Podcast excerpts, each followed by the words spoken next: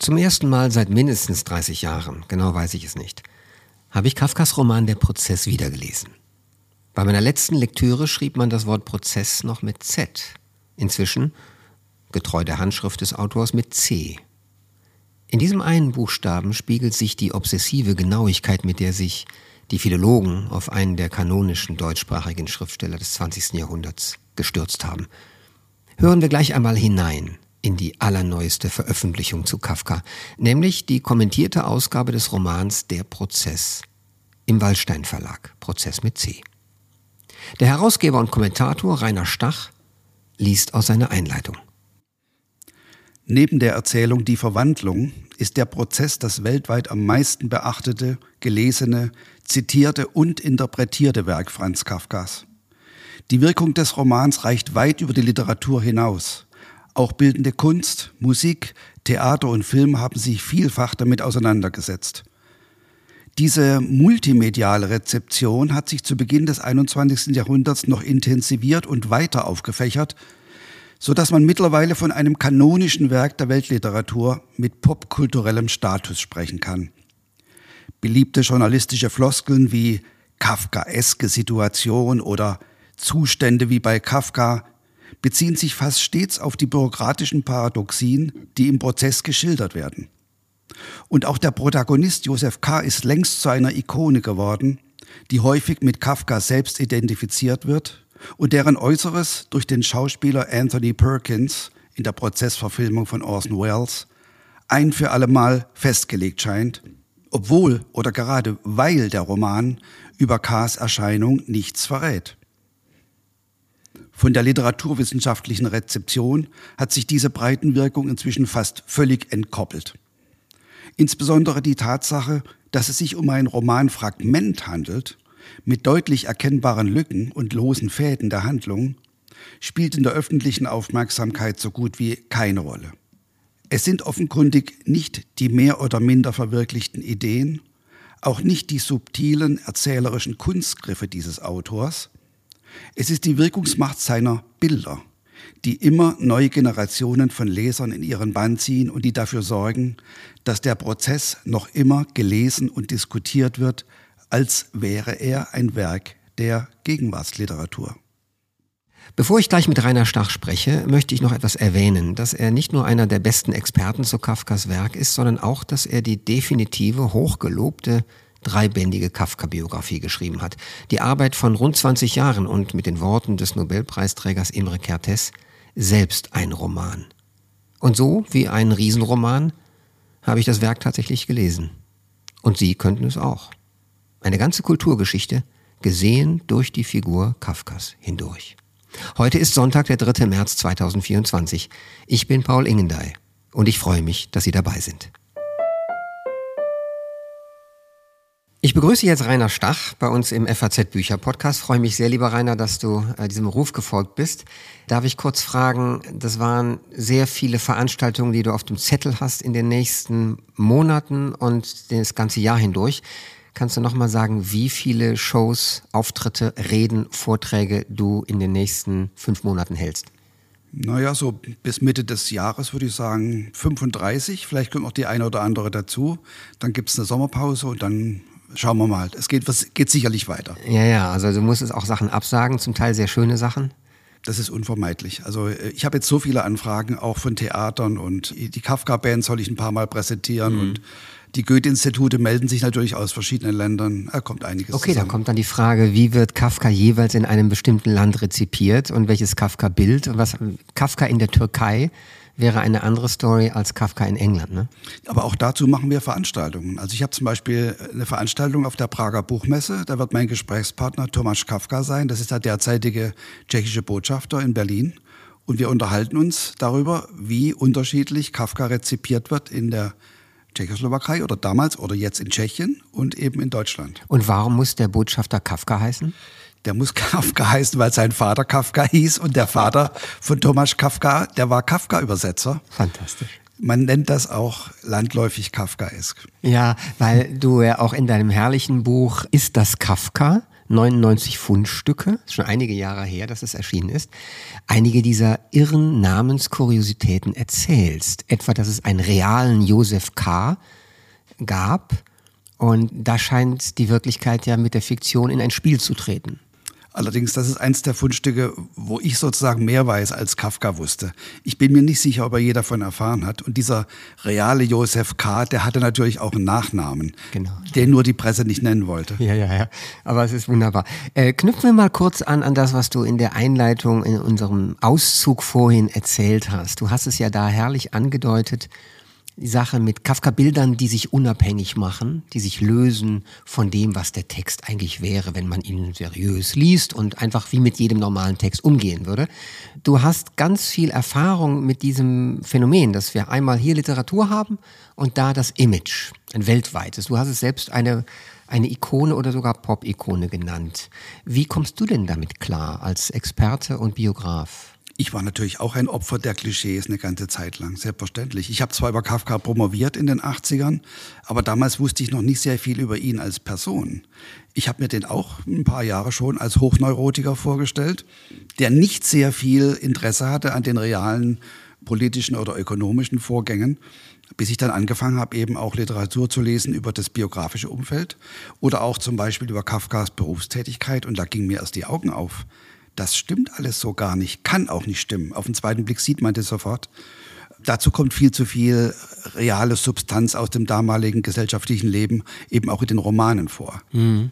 Trotzdem, diese Legende, dass Kafka eigentlich nur an seinen Tagträumen und an seinen Albträumen interessiert gewesen sei, bestand natürlich fort. Und äh, es war von mir eben die schon ein bisschen größenwahnsinnige Idee, mit der Biografie dann äh, mit diesen Sachen mal auch richtig aufzuräumen. Ja, wir kommen ja gleich auch auf die neue Ausgabe der Prozess im Waldstein Verlag, die du kommentiert hast und benachwortet hast. Also gut 100 Seiten dein Material kommen zu den um die 300 Seiten Text.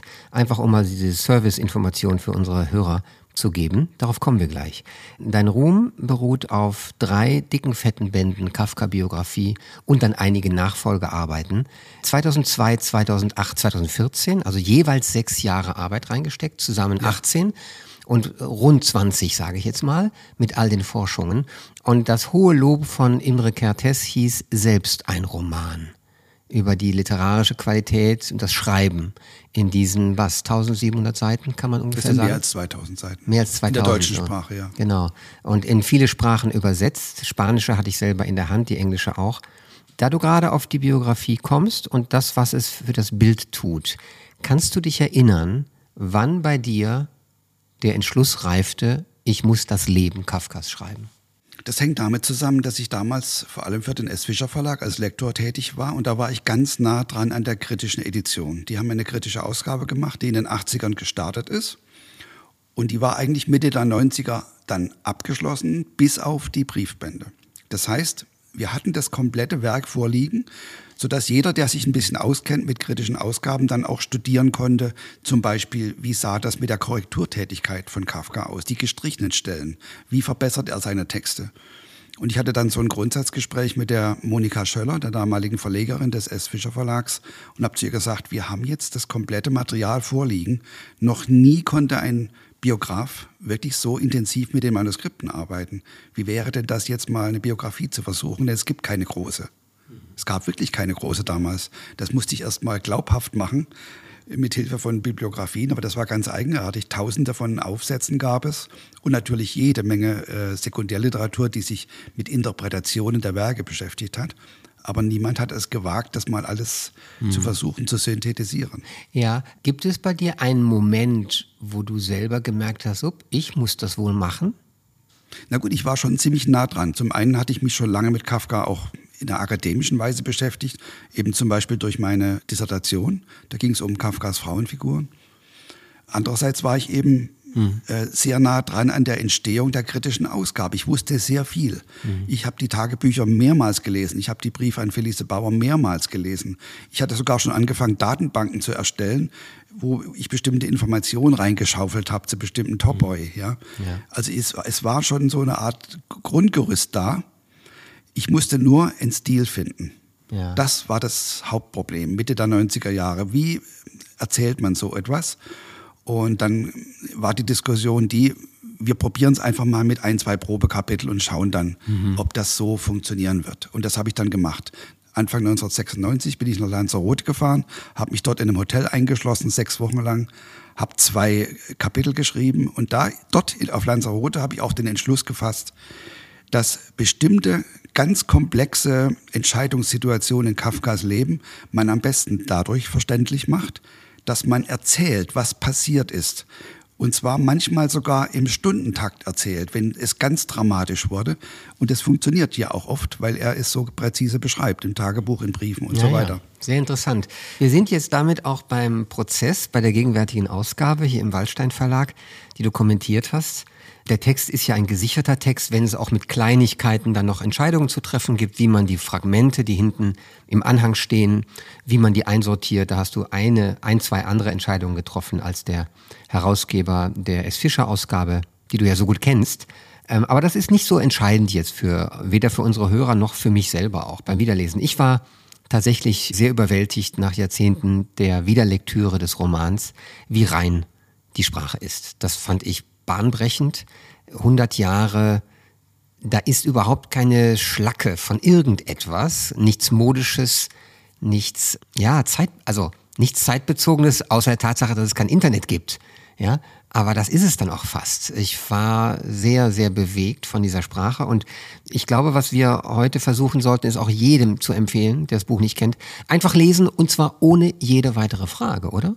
Also ich muss da gleich mal ergänzen zu dem, was du sagst, was ja noch unglaublicher ist eigentlich, ist, dass der das quasi beim ersten Entwurf hinkriegt. Sein großes Vorbild war Flaubert. Flaubert war der erste Romanautor, der gesagt hat, man kann Prosa so rein und perfekt machen wie Lyrik. Ja, es gibt keinen Grund, äh, die Prosa der Lyrik unterzuordnen, so wie es im 19. Jahrhundert weithin üblich war. Also wer keine Lyrik äh, konnte, äh, galt nicht als erstrangiger Autor. Und wer keine Theaterstücke schreiben konnte, schon gar nicht. Flaubert hat es versucht, richtig zu stellen. Und das hat Kafka ungeheuer gefallen, weil er hat genau gemerkt, meine Begabung ist die Prosa, nicht die Lyrik. Das Erstaunliche ist nun, wenn Flaubert eine Seite schreibt, dann streicht er die durch, wirft die weg, schreibt sie neu, wirft sie weg, schreibt sie neu, bis zu 30 Mal angeblich. Und jetzt schau dir mal die Korrekturen an im Prozess. Minimal. Es sind fast nur Sofortkorrekturen. Also er streicht etwas durch, was er ein paar Sekunden vorher geschrieben hat, weil ihm sofort ein besseres Adjektiv einfällt oder eine Ergänzung. Aber ganze gestrichene Seiten wirst du da kaum finden. Mhm. Das ist verblüffend. Ja, der hat viel flüssiger gearbeitet. Also offenbar hat er es, hat er es geschafft, eine immense Konzentration zu entfesseln, muss man fast schon sagen, im Schreibakt und einen Text zu, aufs Papier zu bringen, der eigentlich kaum zu verbessern ist. Mhm. Es geht tatsächlich, du präzisierst, was ich gerade gesagt habe, und zwar sehr schön. Es ging mir tatsächlich um diesen Punkt, diesen Grad an Reinheit oder an Purheit, den ich da auch beim Lesen empfunden habe. Und ich habe ihn beim Lesen, glaube ich, viel naiver und schöner empfunden, als ich das selber gedacht hätte. Man sollte sich selbst auch überraschen, indem man zu Büchern greift. Deswegen ist ja, glaube ich, die Empfehlung, das Buch einfach nehmen und loslesen, ohne irgendeinen Gedanken, auch ohne Bilder von Kafka oder Ruhm von Kafka oder ikonische Wirkung von Kafka, ohne die Kafka-Band unseres Freundes Jaroslav Rudisch, oder ohne, ich sage immer Kafka-Kugeln, wie Mozart-Kugeln, ne? im Prinzip. Die gibt's ja, wenn man so will, auch. Ich möchte jetzt dich selber konfrontieren mit zwei Zeilen aus deinem Buch Ist das Kafka? 99 Fundstücke. Nämlich, da hast du das geschrieben, was du gerade uns erklärt hast. Du hast es komprimiert. Du schreibst, er ist der Autor, der keine Nachlässigkeiten, keinen sprachlichen Zierat und keine leeren Effekte kennt. Er ist der Autor, der niemals schläft. Und das fand ich so irre, ja. Niemals schlafen heißt ja, der immer ein reines Wörtertier ist, Sprachtier, der alle Sensorien da hat, zur Verfügung hat und der nicht nachlässt. Es hat mich sehr überzeugt und ich beim Lesen habe ich es tatsächlich genauso empfunden. Aber natürlich ist das ein Autor, der auch mal müde wird. Nur er merkt es sofort. Wenn er müde wird, bricht er ab. Er merkt sofort, es ist nicht mehr die absolute Konzentration da, ich mache morgen weiter oder ich lasse das auf sich beruhen. Das ist mit einer der Gründe dafür, warum es bei ihm so viele Fragmente gibt übrigens. Lass uns mal kurz da abschweifen, nämlich in die Sache, die vielen Nachtarbeit und die Erzählungen, die nächtens, von denen ja auch wirklich einige klar dokumentiert sind, eine Nacht etwa. Wenn du sagst so viele Fragmente, dann hat er einfach aus Müdigkeit abgebrochen und hat den Einstieg nicht mehr gefunden? Also das mit dem Einstieg ist nochmal eine andere Sache. Äh, das kommt tatsächlich auch häufiger vor, dass er das Gefühl hat, ich äh, bin nicht mehr in der Lage, mich genau in diese Verfassung zurückzuversetzen, in der ich in der Nacht vor 14 Tagen war.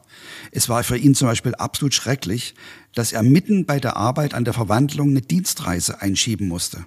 Also er musste einfach abbrechen, er musste den Koffer packen und dann musste er ins nördlich böhmische Gebiet fahren und dort in verschiedenen Industriestädtchen mit Unternehmern sprechen und auch vor Gericht auftreten. Das ist nun ein völlig anderer Job gewesen.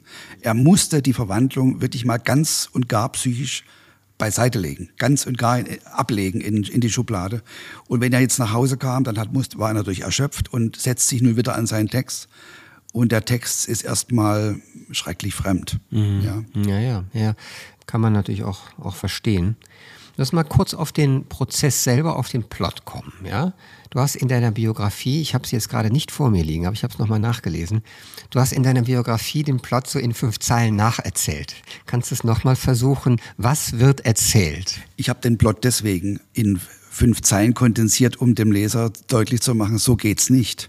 Also äh, wenn jemand zum Beispiel den Prozess überhaupt nicht kennt und ich ihm jetzt nur den Plot erzählen würde, also jemand wird eines Morgens überraschenderweise verhaftet und er macht lange Versuche herauszubekommen, was eigentlich äh, gegen ihn vorliegt. Und immer wieder stößt er nur auf subalterne Beamte, die ihn an höhere Instanzen verweisen und sagen, dort erfahren Sie vielleicht, was gegen Sie vorliegt. Wir können Ihnen nichts sagen. Äh, sodass das Ganze wie in einem ewigen Albtraum von Zimmer zu Zimmer verläuft und er niemals an, an ein Ende kommt und am Schluss eben resigniert. Ähm, und umgebracht wird. Und, und umgebracht wird, aber nur weil er resigniert. Das ist also ganz offensichtlich. Ja, aber du hast den Satz jetzt nicht vollendet, diesen schönen Satz, schwingenden, langen Satz, nämlich, wenn ich dem, du hast dem Leser das so hingeworfen, mir auch, diese fünf Zeilen, aber ich fand sie ich fand das natürlich ein, äh, ein bisschen mehr als, als äh, ein auf den Arm nehmen des, des Lesers, des naiven Lesers. Denn wenn man diese Übung mal macht, dann hat man erstmal das Skelett. Und dann ist ja die Frage, was machten wir denn? Was wo gehen wir denn von diesem Skelett aus hin? Wo gehst du denn hin? Ja, aber wenn jemand nur diesen Plot kennt, dann wird er sagen, das ist doch keine Romanhandlung. Genau. Erstmal hat das Ding kein richtiges Ende, der Leser wird nicht aufgeklärt. In Krimi ist es also auch nicht eigentlich, ja, weil genau. es gibt ja gar kein Verbrechen. Was soll denn das überhaupt sein? Das heißt, durch das Erzählen des Plots kann man unmöglich eine Vorstellung vermitteln davon, wie faszinierend das ist. Mhm. Ja? Und jetzt sind wir nämlich genau da. Ich wollte dich nämlich über diesen, dieses Skelett sozusagen hinweg geleiten und fragen, was ist denn für dich auch nach so vielen Jahren des Beschäftigens, der Beschäftigung mit diesem Buch, was ist denn für dich das, was dich immer noch so anzieht, als ob es neu wäre, jedes Mal neu? Es ist schon, wie du sagst, die Reinheit der Sprache, dann die unglaubliche Originalität der Bilder, es sind so bildliche Vorstellungen da eingewoben, die man einfach nicht mehr vergisst. Man kann sie erst mal gar nicht verstehen. Sie erzeugen nur ein bestimmtes Gefühl. Übrigens, wenn ich mit Schülern äh, spreche, die zum ersten Mal den Prozess lesen und gleich Angst haben, dass sie jetzt eine Interpretation abliefern müssen, sage ich, Moment mal, sag doch erst mal, was diese Texte oder die und die Stelle, die wir gerade gelesen haben, für ein Gefühl bei dir auslöst. Und dann schau bitte noch mal im Text, was ist es genau, was das Gefühl ausgelöst hat? Sind das Bilder oder ist es der schreckliche Plot? Oder was ist es denn? Ja? Ich glaube, durch diese Tür kommt man, kommt man der Sache viel näher, als wenn man gleich mit so Interpretationsraster kommt. Und so war es bei mir auch bei der Lektüre. Und jetzt auch bei der Arbeit des Kommentierens übrigens. Ne? Ich habe immer geschaut, wo sind die Erzähltricks, mit denen Kafka bestimmte Gefühle auslöst oder es schafft, dem Leser besonders tief unter die Haut zu dringen. Das sind zum Beispiel oft Traummotive die man nicht wahrnimmt auf den ersten Blick, weil sie oft nur so beiläufig mitschwingen. Ja. Da läuft plötzlich die Zeit zurück, zum Beispiel. In dem Prügler-Kapitel ist am Schluss eine Wendung, da wiederholt sich etwas, was am Tag vorher passiert ist. Das ist eine Zeitschleife. Man kann da sehr leicht drüber hinweglesen. Hm. Aber es bleibt ein sehr unbehagliches Gefühl, denn die Szene ist völlig irreal. Sie ist haarklein beschrieben. Man hat sie vor Augen, aber sie ist vollkommen irreal, so wie ein hochaufgelöster Traum, könnte man sagen. Ja. Mhm. Auf solche Sachen habe ich jetzt sehr geachtet bei der Kommentierarbeit und versucht, den Leser eben dahin zu führen, das selbst auch zu sehen und dem nachzuspüren. Das heißt also, der Kommentar ist tatsächlich eine Hilfe für den, der sie gerne mal hätte. Ne? keine Ver Verpflichtung, das zu lesen. Es ist ja auch, gibt keine Hochziffern im Text, kein Sternchen, keine Hochziffer. So, wir müssen da nichts lernen. Nur wenn wir wollen, können wir mal im Kommentar gucken, was, was fällt dir dazu ein? Wohin, was möchtest du uns zeigen? Ich möchte zwei, drei Begriffe mal nennen, weil die sind mit einem kleinen Pfeil versehen. Das sind Begriffe, die öfter vorkommen und wie in einem Konversationslexikon dieser alten Pfeile von früher, die uns auf ein, andere, auf ein anderes Stichwort verwiesen haben, so sagst du hier zum Beispiel das sogenannte einsinnige Erzählen. Was ist einsinniges Erzählen? Einsinniges Erzählen, das ist eine Erzählweise, die absolut aus der Perspektive einer Person ist. Also ich also sehe eines das, Sinnes, ja. Ja, ich sehe das, was der sieht, ich denke, was er denkt oder ich sehe seine Gedanken, aber nur seine bewussten Gedanken. Das, was ihm unbewusst bleibt, bleibt mir auch verborgen. Er hört etwas und nur das höre ich. Ich bekomme nicht mit, was die Personen untereinander verhandeln, mit denen er zu tun hat. Also wenn zwei Personen hinter der Tür stehen, wird nie gesagt, was machen die dort, worüber sprechen die, weil ja die Hauptperson hm. K das auch nicht mitbekommt. Wir hätten früher gesagt, es ist irgendwie die personale Er-Perspektive. Ja, aber es ist so radikalisiert bei ihm, dass es bis in die Grammatik geht. Und dafür hat eben ein Literaturwissenschaftler diesen Begriff erfunden. Sagst du mir noch den Namen? Beißner heißt der, Professor Beißner. Beißner, das ist aber schon viele Jahrzehnte her. Das ist eine lange äh, Diskussion in der Kafka-Forschung gewesen, als große Errungenschaft des Erzählers Kafka, bis man dann entdeckt hat, Moment mal, da gibt's noch eine zweite Ebene und das habe ich jetzt eben in dem Kommentar sehr äh, intensiv versucht, den Leuten vor Augen zu stellen. Kafka gibt dem Leser doch Informationen hinter dem Rücken von Josef K. Die Erzählersignale. Das sind die sogenannten Erzählersignale. Zum Beispiel, indem er ironisch wird. Er erzählt über Josef K. ironisch. Damit relativiert er dessen Gedanken natürlich. Ja. Mhm. Und sagt, ich erzähle euch das, aber schaut euch mal an, was für ein Unfug der da, äh, wie er, also wie sinnlos er in Sackgassen reintappt. Er macht so das etwas subtiler, ja. als du es gerade vorgeführt hast? Natürlich macht er subtiler. Ich, ich meine, das hat den Effekt, ja. dass man, man sieht ihn in eine Sackgasse reingehen, weil der Erzähler zum Beispiel ironisch wird. Mhm. Ja? Während Josef K. aber nicht sieht, dass diese Sackgasse eine Sackgasse ist, sondern er, er hält sich für absolut rational. Er hält die anderen für emotional, sich selber für rational, was mhm. aber sich als Irrtum erweisen wird. Und der Leser merkt irgendwann, dass da was nicht stimmt. Oder der Leser merkt zum Beispiel ganz deutlich an der Erzähltechnik, dass Josef K. etwas verdrängt. Es gibt zum Beispiel diesen unfassbar komischen Satz in dem Kapitel, wo Josef K. seine Nachbarin äh, Fräulein Bürstner bedrängt. Er bedrängt sie auch erotisch, er klammert sich an sie, weil er braucht nach der Verhaftung einen Ansprechpartner, er braucht überhaupt einen Partner. Das scheitert aber. Und dann heißt es, als er dann im Bett liegt, äh, sagt, heißt es dann im Roman, er dachte über sein Verhalten nach, also gegenüber Felice, beziehungsweise Fräulein Bürstner. Er war damit zufrieden, wunderte sich aber, dass er nicht noch zufriedener war. Das der Satz ist völlig absurd. Ja. Aber es ist vollkommen klar, er ist nicht zufrieden mit seinem Verhalten. Das besagt der Satz. Ja. Er macht sich da absolut was vor. Er, er, ist völlig gescheitert mit seinem Versuch, ja. diese Frau für sich zu gewinnen. Mhm. Er kann sich das aber nicht eingestehen. Das ist die Aussage dieses Satzes. Und trotzdem wird das einsinnige Erzählen nicht durchbrochen ja. sondern es ist eine indirekte oder es ist eine hinterlistige Ironie des Erzählers, ja, so das, zu sprechen. Das ist wunderbar. Ich habe diesmal beim, beim Lesen selber, wie soll ich das jetzt ausdrücken, was ich da empfunden habe? Ich wusste ganz oft gar nicht, soll ich ihn jetzt bedauern? Soll ich mich über ihn amüsieren? Soll ich in Schrecken sein mit ihm?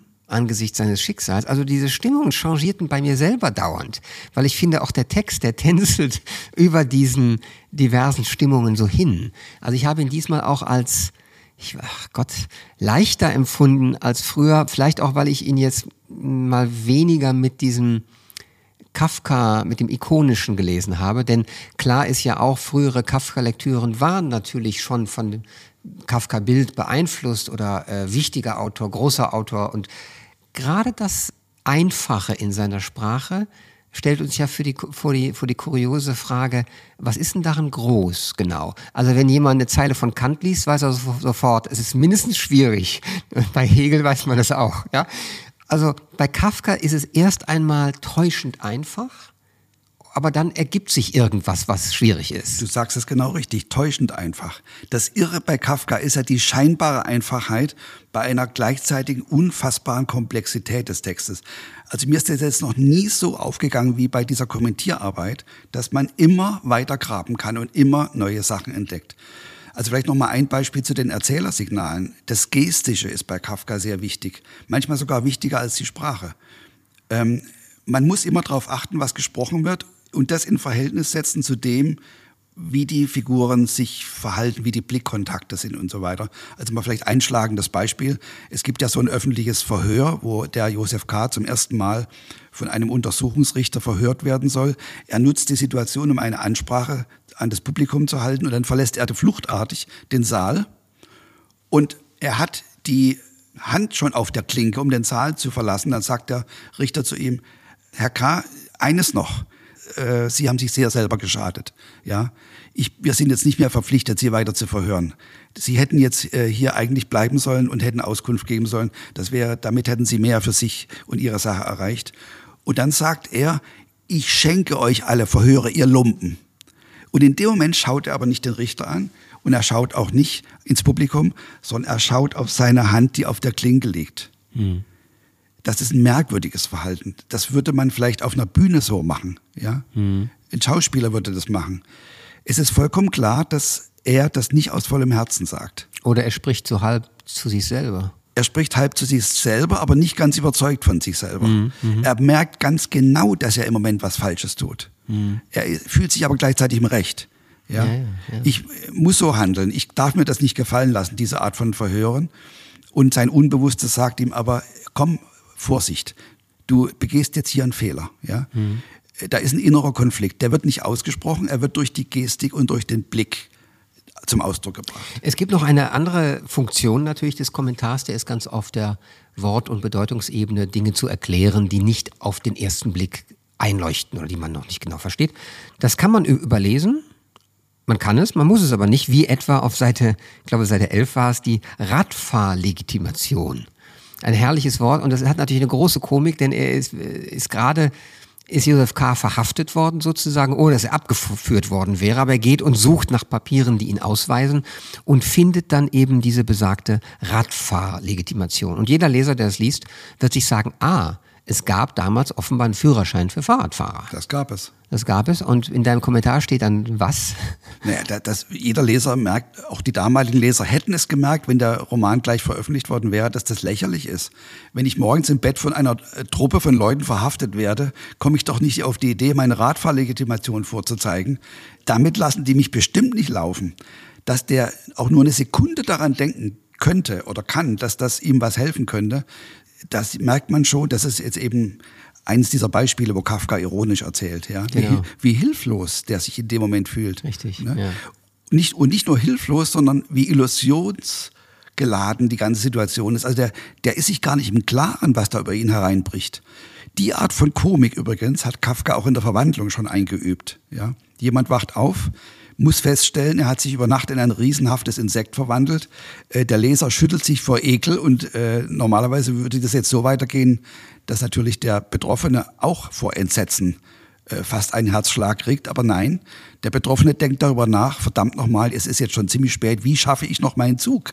Das ist unglaublich. Und das ist genau dieselbe Art von Komik wie mit der Radfahrlegitimation. Ich finde dennoch wichtig zu sagen, dass in deinem Kommentar über die Radfahrlegitimation auch steht, dass sie in Prag seit 1892 üblich war, dass sie mit Foto hm, ausgegeben wurde und mit ab 16 Jahren zu erwerben war. Also das, das, sind natürlich Sachen, die ich liebe, dann weiß ich das nämlich auch.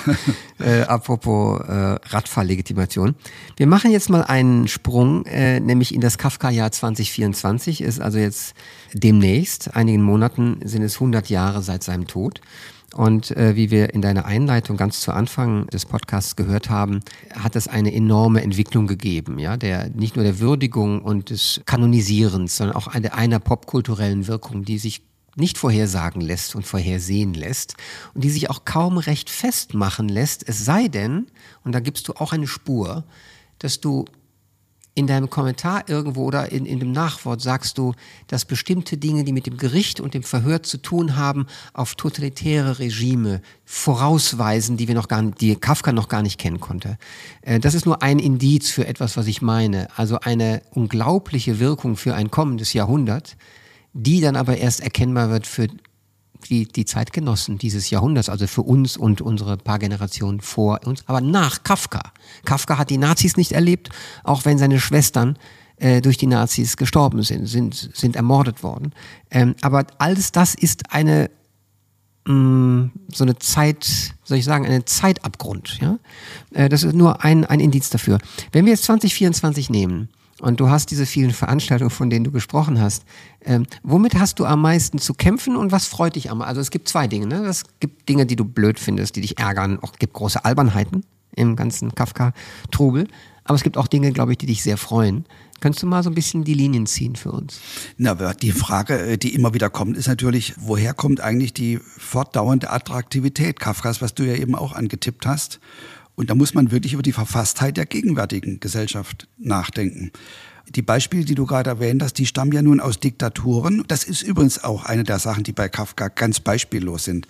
Dass sowohl Leute, die in Diktaturen oder unter Diktaturen gelebt haben, also Deutschland oder unter Stalin, die dann sagen, Kafkas Werke sind prophetisch. Der erzählt etwas, was wir jetzt am eigenen Leibe erfahren. Die Willkür und die Gewalttätigkeit von Bürokratien, ja, die Macht von Papier über Menschen, die Macht von Aktenordnern über Menschen und so weiter. Und mehrere Generationen später, jetzt nämlich, wo wir in freien westlichen Demokratien leben, kommen wieder Menschen und sagen, was wir erleben, hat er vorhergesehen. Der Verlust an Intimität ja, dass jeder alles über mich weiß, egal wo ich hinkomme. Das erfährt ja der Josef K. auch. Oder die unglaubliche Überkomplexität der Gesellschaft, dass man zwar Informationen in beliebiger Menge über alles Mögliche bekommt, aber niemals etwas erfährt über den Sinn des Ganzen und auch nicht vorhersehen kann, was morgen passiert und auch nicht sagen kann, wo sind denn die Leute, die an den entscheidenden Hebeln sitzen? Gibt es überhaupt Leute, die an den Hebeln sitzen? Oder gibt es das eigentlich nur noch ein Riesenapparat, so wie zum Beispiel auch die Gerichtsbehörde im Prozess?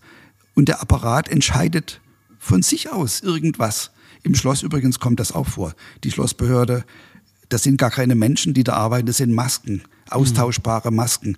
Ständig ist man mit jemand anderem verbunden, egal wie oft man dort anruft. Ja, das kennen wir alles. Mhm. Ja, die ist von den berühmten Hotlines. Ja. ja.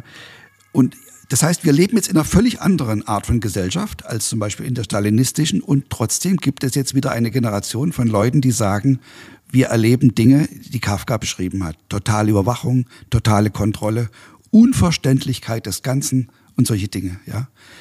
Das sind Diskussionen, die wir da führen, die auch mit meinen Veranstaltungen zu tun haben und die, die ich auch übrigens in Interviews immer wieder gefragt worden bin, wie ich mir das erkläre.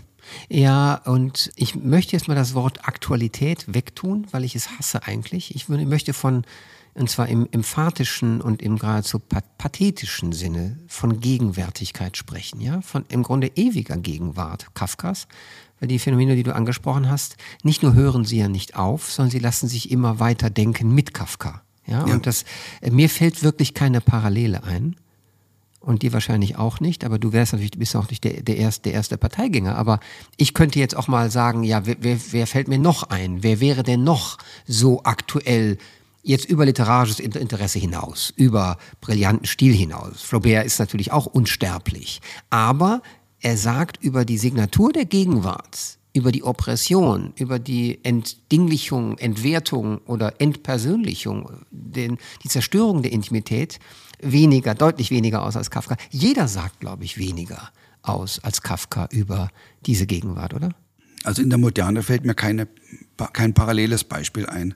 Was die Weltliteratur betrifft, äh, da würde mir Shakespeare einfallen. Also bei Shakespeare ist es so, dass tatsächlich immer wieder neue Generationen von Lesern oder von Theatergängern sich finden, die sagen, wir müssen den komplett neu sehen oder wir mhm. müssen den neu interpretieren, neu ausloten, weil er so tief ist und weil er eben fundamentale menschliche Erfahrungen beschreibt, die eben in verschiedenen Epochen nur ein verschiedenes Gesicht haben, aber mhm. sich im Prinzip nicht wiederholen. Ja? ja, ja. Verrat zum Beispiel. Verrat. Oder ja. Macht. Macht. Machtmissbrauch, Einsamkeit, Angst vorm Tod Ähm, wie geht man damit um, wenn man sich entsetzlich geirrt hat und eine entsetzliche Fehlentscheidung begangen hat? Fast jedem Menschen passiert das irgendwann mal mhm. und das wird dann eben bei ihm zum Gegenstand. Aber was jetzt die Moderne betrifft und die Verfasstheit, von der du eben gesprochen hast, die Überkomplexität, Undurchsichtigkeit und so weiter, würde ich Kafka über alle anderen stellen. Also die anderen Autoren, die Zeitgenossen, die auf Augenhöhe waren, Musil, Thomas Mann, setzen die meisten Werke doch sichtbar Patina an, würde ich sagen, weil sie zeitgebunden sind. Das ist übrigens etwas, was ich auch vielen äh, Schülern und auch Lehrern schon gesagt habe. Ihr braucht vor Kafka keine Angst zu haben. Alles, was ihr braucht, um die Texte zu verstehen, steht da drin. Es gibt keine Anspielungen auf die Zeit. Man muss nicht die politischen Namen kennen, die damals eine Rolle gespielt hat, haben. Zum Beispiel, wie, wie wenn man jetzt aus der deutschen Klassik Schiller oder Goethe oder Wieland liest, muss man schon ein bisschen was über die Verfasstheit mhm. des damaligen Adels wissen, sonst versteht man die Moralität gar nicht. Ja. Mhm. Das kommt alles bei Kafka so nicht vor. Es ist viel fundamentaler bei ihm. Es ist spontan, verständlich. Ich würde vorhersagen, es, ist, es wird auch im 22. Jahrhundert noch spontan verständlich sein, um was es da geht. Er liefert alles mit, was wir brauchen. Das ist natürlich, das ist auch wirklich wunderbar, so klar und so einfach zu sagen und soll natürlich auch eine eine erm-, Ermutigung sein, ihn auch so einfach zu lesen. Einfach ranzugehen, ohne groß äh, vorher sich was zu fragen oder vorher zu sagen, ich darf nicht oder ich kann nicht. Ne? Wenn es bloß diese vielen Interpretationsschlüssel nicht gäbe, die dann den Lesern in die Hand gedrückt werden. Jetzt sind wir bei deinem Thema. den Lehrern, noch, den ja, genau. Schülern. Erzähl doch mal ein bisschen aus, aus der Schule, denn ich habe ja schon ein paar Geschichten mal gehört. Ähm, diese Erfahrung ist, glaube ich, wichtig jetzt. Ähm, du hast als Biograf einen ganz anderen Zugang zu Kafka gelegt, auch den auch anders als die Schulgermanistik, die über viele Jahre hinweg die Biografie verschmäht hat. Oder so gesagt, brauchen wir nicht, soll nicht, sagt uns nichts über den Text, nur der Text zählt. Du hast das Gegenteil also bewiesen, indem du durch eine große Erzählung, cum Interpretation den Autor uns nahegebracht hast. Und was, wie ist es dir gegangen in der Schule mit den Lehrern, bei Vorträgen und bei Lektüreanleitungen? Also meine Erfahrung in den Schulen, das war schon mit für mich ein Grund, wieso ich überhaupt auf die Idee gekommen bin, so eine kommentierte Edition zu beginnen. Ja. Was gibt es denn eigentlich an äh, Literatur, die man in Schulen verwendet? Wenn jetzt zum Beispiel, nehmen wir mal an, äh, der Prozess wird Abiturthema. Das war ja lange Zeit so in Baden-Württemberg zum Beispiel. Dann äh, lesen die Lehrer den Text meistens mit Interpretationsschlüssel. Ja, mhm. Den Text kennen sie natürlich irgendwann, aber sie, sie brauchen irgendein didaktisches Hilfsinstrument. Ja. Mhm. Das sind dann sogenannte Interpretationsschlüssel oder es gibt ja sogar Musterstunden, Unterrichtsstunden, die man dann nachbauen kann sozusagen. Da kommt schon im ersten Satz gleich das Wort Interpretation vor. Ja? Warum denn nicht Lesehilfen? Das wäre eigentlich ein sinnvollerer Begriff. Erstmal muss man den Text ähm, nicht nur lesen, sondern man muss verstehen, ihn zu lesen. Ja? Er verlangt eine Konzentration, aber er verlangt auch, dass wir ganz offen sind und nicht mit irgendwelchen Schlüsseln schon im Hintergrund rumhantieren, psychologische Schlüssel oder, oder gar religiöse oder so was in der Art. Nein, ich muss in der Lage sein, diese Sprache aufzunehmen, die Bilder aufzunehmen und mich wirklich darauf einzulassen. Und das äh, muss man auch von den Lehrern verlangen, natürlich bevor sie das didaktisch weitergeben. Ich habe mir überlegt, was haben die eigentlich an Hilfsmittel zur Verfügung? Also den Originaltext haben sie, sie haben die Lektüreschlüssel, sie haben Interpretationshilfen und dasselbe gibt es auch in etwas heruntergedimmter Form für die Schüler. Ja? Aber auch da geht es immer zunächst mal um Interpretation und davon muss man weg. Ich habe mir überlegt, es gibt eigentlich nichts dazwischen, also zwischen dem ganz rohen Text und dem mit Interpretationen aufgepumpten Schlüsseln oder den kritischen Ausgaben natürlich, die eigentlich den Wissenschaftlern vorbehalten sind, die was damit anfangen können, die man im Unterricht natürlich nicht wirklich intensiv nutzen kann. Das, was dazwischen wäre, wäre eine kommentierte Edition, die, die nicht auf Interpretation aus ist, sondern die den Text erschließt, die Lektüre erleichtert, anregt, verflüssigt. Ähm, das wäre geeignet vielleicht für Schüler so im Alter von 16, 17 Jahren, die schon eine kleine oder mehr oder weniger große Leseerfahrung haben mit modernen Texten, aber natürlich auch für Studenten und auch für Deutschlehrer natürlich, ja. Und es ist die, wäre dann auch mal die Gelegenheit natürlich eben, weil eben in, im Unterricht nicht die kritische Ausgabe vorliegt, dass die Schüler und die Lehrer auch mal wirklich die Korrekturen Kafkas in gedruckter Form, mhm. soweit sie inhaltlich bedeutsam sind, nachschlagen können. Und ich erkläre dann auch, oder ich versuche zu erklären, welchen Sinn diese Korrektur hat, was wir daraus schließen können auf Kafkas Absichten und mhm. seine Erzählstrategie und auch seine Erzähltricks versuche ich sichtbar zu machen. So eine Art, den Text zu erschließen, nicht über Interpretationsschlüssel, hat es meines Wissens weltweit bis jetzt nicht gegeben. Mhm. Und deswegen kamen wir dann eben auf die Idee, wir machen nicht nur den Prozess, wir machen das Gesamtwerk. Also der Prozess ist jetzt der erste Band von geplanten fünf Bänden. Okay, Wallstein macht also drei Bände Romane und zwei Bände Erzählungen. Ja. Und dann bist du die nächsten Jahre beschäftigt. So ist es. Ja. Wir müssen ein anderes Thema anschneiden und das ist jetzt unsere gegenwärtige Zeit und die Social Media. Auch die Social Media machen was mit Kafka. Was machen sie? Ja, das war natürlich etwas, was ich überhaupt nicht vorher gesehen habe, als wir angefangen haben, Mitte der 90er. Natürlich, mir ist aufgefallen, das ging so etwa 2010 los, dass plötzlich immer mehr andere Medien sich interessieren für Kafka. Es gab zum Beispiel immer mehr Inszenierungen. Kafka-Inszenierung. Kafka hat ja bekanntermaßen kein einziges Theaterstück hinterlassen, aber plötzlich war der Prozess auf der Bühne, das Schloss, die Verwandlung durch X-Fach, es gab dann Kurzfilme, die Verwandlung als Kurzfilm, der Landarzt als Kurzfilm mir ist aufgefallen, dass sich das wie eine Welle langsam aufbaut, ganz langsam. Ja? Und je näher das Kafka-Gedenkjahr kam, desto höher schwappte das. Und wir haben jetzt den Peak. Es ist einfach unfassbar. Es gibt in Deutschland keine Stadt mehr, wo keine Kafka-Inszenierung im Theater läuft. Mhm. Noch nicht mal mehr mittelgroße Städte gibt es, wo es keinen Kafka gibt. Auch in der Schweiz und Österreich ist das so. Es ist unglaublich. Und dann die Vielzahl der Filmprojekte. Also ich musste vor zwei, drei Jahren noch Werbung dafür machen, dass wir uns was überlegen sollten für das Kafka. Ja, Ausstellungen, Film und so weiter. Und das äh, muss man jetzt nicht mehr, weil es ist eine Überfülle. Und zwar nicht nur in Deutschland, sondern international. Mhm. Wobei eben die Kafka-Serie, die von der ARD ähm, finanziert wurde und von ORF, also für Deutschland so eine Art Peak sein wird, weil das ist mhm. das aufwendigste Projekt. Davon müssen wir jetzt mal kurz, ich ja? gebe jetzt mal eben die Eckdaten bekannt. Ja, das ist also eine große Produktion von ARD und ORF, die am 26. und 27. März ausgestrahlt wird in der ARD, abends um, um 20.15 Uhr und dann zwei Stunden 15 jeweils dauert, also an aufeinanderfolgenden Tagen zur besten Sendezeit. Drehbuch von Daniel Kehlmann. Wie viele Jahre habt ihr daran gehockt? Acht Jahre insgesamt. Du warst als Berater von Anfang an dabei, denn äh, das ist, glaube ich, wichtig zu erwähnen. Diese Miniserie, nenne ich sie jetzt mal, fußt nicht auf Kafkas Leben, sondern auf Rainer Stachs Beschreibung von Kafkas Leben. Also so war es ursprünglich gedacht und äh, das Drehbuch fußt auch auf vielen Szenen, die ich beschrieben habe und manchmal mhm. auf ganzen Kapiteln. Mhm. Aber natürlich, äh, wenn es um die äh, Erfindung von Dialogen geht, also mündlicher Rede, da war Daniel Kehlmann natürlich gefragt mhm. und da haben wir lange Diskussionen darüber gehabt, weil das war das Schwierigste, Kafka sprechen zu lassen natürlich. Ne? Also ich bin übrigens begeistert von dem Cast. Also die Schauspieler sind unglaublich. Ich war einmal bei den, bei den Dreharbeiten auch einen Tag lang dabei das war fabelhaft. Die Leute waren so fokussiert. David Schalko ist der Regisseur, der ist sehr äh, erfahren, was Serien betrifft. Ja. Auch ihn konnte ich bei der Arbeit beobachten, was sehr spannend war, wirklich. Mhm. Und äh, also für mich persönlich sind das die beiden Höhepunkte. Also zum einen natürlich meine kommentierte Ausgabe, zum anderen aber natürlich das äh, filmische Ergebnis oder die filmische Transformation meiner Arbeit in gewissem Sinne.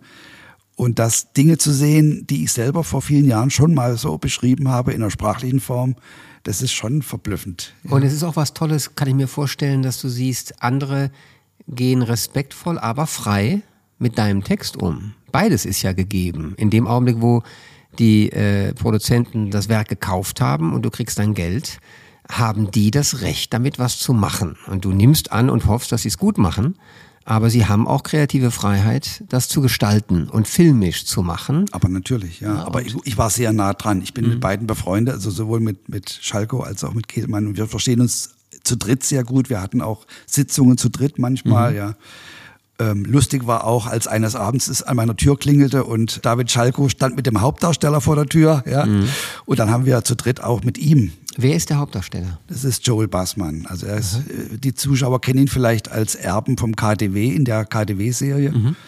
Und er hat es fabelhaft gemacht. Er hat sich auch eine, einen Duktus antrainiert in wochenlanger Arbeit mit Hilfe eines Sprachtrainers, also einen Kafka, eine Kafka-Diktion im Sprechen nicht nur den, äh, den Akzent oder den Dialekt, sondern eben die Diktion, die, die Art zu sprechen, die Art der Betonung und sowas. Das ist, hat einen Perfektionsgrad, das hatte ich mir so nicht erträumt. Ja. Das war wirklich wunderbar. Auch äh, Lief Lisa Fries spielt Milena. Ich habe die Szenen gesehen. Es ist irre gut. Mhm. Ist auch wieder schön, finde ich, oder ein bisschen ironisch, dass äh, ein großes deutsches Fernsehereignis über einen so zurückgezogenen, einsamen oder jedenfalls doch sehr auf sich eigenbrötlerischen Künstler. Ähm, also diese beiden, ne, das öffentliche, das mediale Großereignis, das sich diesem Künstler widmet, ist schon, ist schon wieder ein schöner Kontrast. Ja. Aber, Entschuldigung, das hängt aber natürlich zusammen mit dem veränderten Kafka-Bild. Ja. Mhm. Also ich hatte schon in den 80ern ein Gespräch mit, mit äh, Fernsehleuten und die guckten mich an, haben den Kopf geschüttelt und haben gesagt, Kafka, ja. der saß doch nur am Schreibtisch. Was soll man denn da zeigen? Genau, ja? genau. Die wollten nicht mal eine Doku machen. Das hat sich nun wirklich radikal geändert. Radikal, das ist übrigens ja. ganz für mich ein ganz sicheres Zeichen, äh, dass dieser popkulturelle Status sich verändert hat der hat sich aufgefächert. Die Leute wissen inzwischen, dass es nicht nur den Käfer gibt. Mhm. Ja, sie wissen inzwischen, dass es viele lustige oder sehr komische Fragmente gibt. Poseidon oder äh, äh, Blumfeld und solche Dinge, ja. Also auch Erzählungen, die Fragment geblieben sind, die aber äh, unglaublich den Leser erheitern. Das hat sich rumgesprochen mittlerweile, dass es nicht nur die drei Hauptwerke gibt, ja. Und da, um nochmal auf deine Frage von vorhin zurückzukommen, spielen die Social Media natürlich eine Rolle das konnten wir nicht vorhersehen, welchen, welche Macht das haben wird, und zwar in beide Richtungen, sowohl positiv als auch negativ. Ich sagte zwei Beispiele. Positiv, TikTok. Ja. Da gibt es, ähm, da gibt es Gruppen, die haben 100.000 Follower. Und die Leute, das sind meistens junge Leute, spielen sich gegenseitig Kafka-Zitate zu. Oft aus den Briefen, Briefe an Milena, ja, oder aus den Tagebüchern. Und das explodiert und hat jetzt gerade durch das Gedenkjahr natürlich nochmal sich potenziert. Ne? Negatives Beispiel kann ich aber auch nicht ganz verschweigen. Neulich schreibt mich ein Journalist an von einer großen Tageszeitung Sao Paulo und sagt, ähm, ich soll bitte mal zu folgendem Problem etwas sagen. In Brasilien hat ein Mensch herausbekommen, dass Kafka regelmäßig im Bordell war. Und nicht nur das, er war auch Liebhaber der Pornografie. Und das hat er über seinen, ich glaube, es war Instagram oder Facebook, ich weiß es nicht mehr, über welchen Kanal er das verbreitet hat. Es hat einen Shitstorm gegeben, aber nicht etwa gegen den Urheber, sondern gegen Kafka. Junge Frauen, Mädchen haben sich ausgetauscht darüber, ob man den überhaupt noch lesen darf. Ein Bordellgänger, ja, Darf man die Literatur eines Bordellgängers lesen und dann noch ein Pornograf, was übrigens äh, Quatsch ist, ja? Ich weiß nicht, wo der das her hat. Kafka war kein Liebhaber der Pornografie. Und Pornografie, wie wir sie kennen, gab es damals auch gar nicht. nicht es, gab, annähernd, ja. es gab Bildchen, die unter der Theke verkauft wurden. Ja? Solche Bilder hat er ab und zu gesehen, aber er hat sie nicht gesammelt. Ich muss jetzt aber, eine Sache, in einer muss ich dich korrigieren. Ich ja. kann dich ja so selten korrigieren. Aber jetzt ja. ist es ganz lustig. Ich habe in, vor vielen Jahren in Madrid in einer Ausstellung äh, frühe Pornografie gesehen die König Alfons der 13., glaube ich, war es, hat anfertigen lassen für seinen privaten Gebrauch, ja. Und das war tatsächlich Kafkas Lebenszeit, ja. Der junge Alfons der 13. in Spanien, das war, nur Kafka hatte diese Möglichkeiten nicht und ich habe keine Ahnung, wie er das gefunden hätte. Ne? Wem war denn die zugänglich, diese Art von Pornografie? Ganz wenigen Leuten. Ganz ich, wenigen ich spreche Leuten? nicht umsonst ja. von einem König. Ja, äh, das fiel mir nur gerade ein, weil es tatsächlich die, sogar die Jahre sind, in denen der Prozess geschrieben wurde.